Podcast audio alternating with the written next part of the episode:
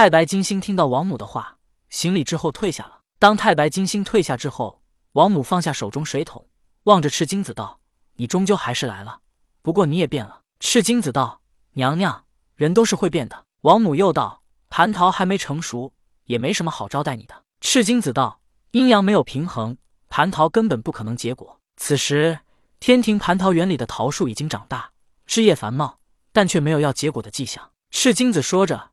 从乾坤袋里掏出阴阳镜，阴阳镜分两面，白的一面为阴，红的一面为阳。阴阳就仿佛太阳与月亮，太阳是火红发热的，月亮是白色阴冷的。赤精子拿出阴阳镜之后，在离他最近的一株桃树上，用红色阳的一面照了一下，原本平平无奇的桃树，却突然间开花结果。赤精子道：“娘娘，你也看到了，这蟠桃树你交给了玉帝，气运便已经迁移，可是有些事情你却依然没有放手。”他的威望依旧不足以与你抗衡，这就导致阴阳不能平衡。王母道：“我知道，可是想要增强威望，就必须踩着一些人上位。但是如今玉帝恐怕无法对抗道教。”赤精子道：“娘娘，贫道不想插手这些事，只想做个闲散人。”王母笑道：“你误会了，我并没有想让你插手这些事。要说当年我培育蟠桃时，你就没少帮我的忙。”赤精子道：“那是当时我已经有了阴阳镜。”否则也不知道该如何帮娘娘。王母道：“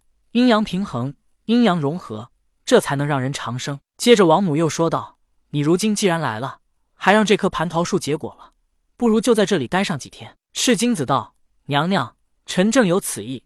来天庭其实也是为了弟子殷红。”王母道：“仇恨也不是一天就能化解的，或者有天他会突然开窍，理解了你。”赤精子道：“没关系，我等得起。”顿了顿，赤精子说道：“娘娘。”如今你既然已经来到天庭，下一次开蟠桃会，你便可以不再出面，改由玉帝来召集众仙，这也是一个增强他威望的方法。赤精子不是傻，有些事情他不是想不到，只是说他不想去算计。但是当他真的决定改变之后，他也会去算计。当年赤精子与王母早就相识，而且他们之间关系也不错，但为了避嫌，赤精子从来没去见过他。王母听到赤精子的话，不免微微叹了口气，道：“我还是更喜欢以前的你。”不过你能改变，我也高兴，起码不会被他人算计了。赤精子道：“娘娘，当年的事不提也罢，我现在才知道我以前有多傻。”顿了顿，赤精子接着说道：“当年我本不想掺和这些争权夺利之事，才会入了阐教，但没想到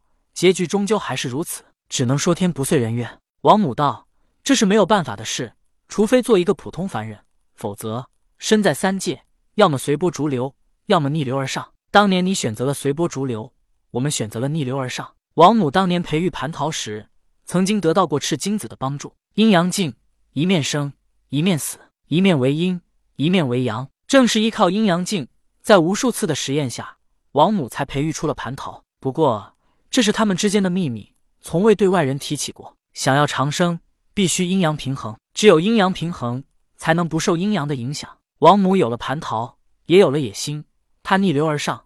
成为三界第一女仙，能以聚仙旗聚集所有仙人的女仙，但终究王母还是沉沦在玉帝爱情的攻势下。能掌控所有仙人的三界第一女仙，纵然有人心生爱慕，也无人敢去追求。王母犹如耀眼的明珠，在她面前，连大罗金仙都自惭形秽。可是，一无所有的玉帝感，他本就是一个穷小子，光脚的不怕穿鞋的。当他有资格参加蟠桃会之后，得知王母独身，他的野心被激发出来，娶了王母。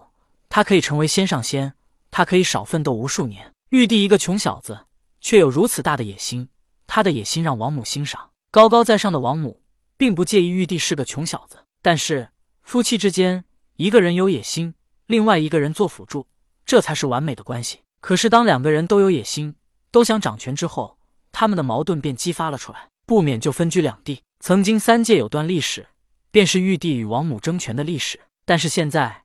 因为要一致对外，王母与玉帝之间的关系却缓和了，而且王母已经做了决定，她要放权了。这边，王母与赤精子在桃园内闲聊；另外一边，凌霄宝殿内，玉帝询问太白金星道：“金星，为何你独自回来？”太白金星道：“赤脚仙与王母在蟠桃园内聊天。”玉帝又问道：“他以前是否便与王母认识？”太白金星道：“陛下，当年所有仙人都认识王母。”基本都在瑶池吃过蟠桃。玉帝点点头道：“朕明白了，你们先退下吧。”一个男人和自己的妻子单独聊天，玉帝心里当然有几分不舒服。这不舒服，不是说王母与赤精子就不清白了，玉帝相信他们是清白的，可是心里难免不舒服。要知道，王母来到天庭之后，还没和他这样单独聊天这么长时间呢。玉帝知道王母身份高贵，当年看上他也是他的运气，也可以说他不要脸皮，死缠烂打。而且王母当年想要什么样的仙人没有？既然当初选择他，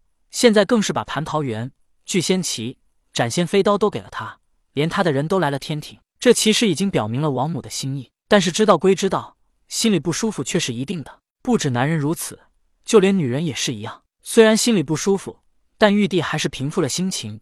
他更应该关注的不是儿女私情，而是三界大事，手中权势。否则，恐怕他努力了这么多年，眼看就要独掌三界，却为道教三清做了嫁衣。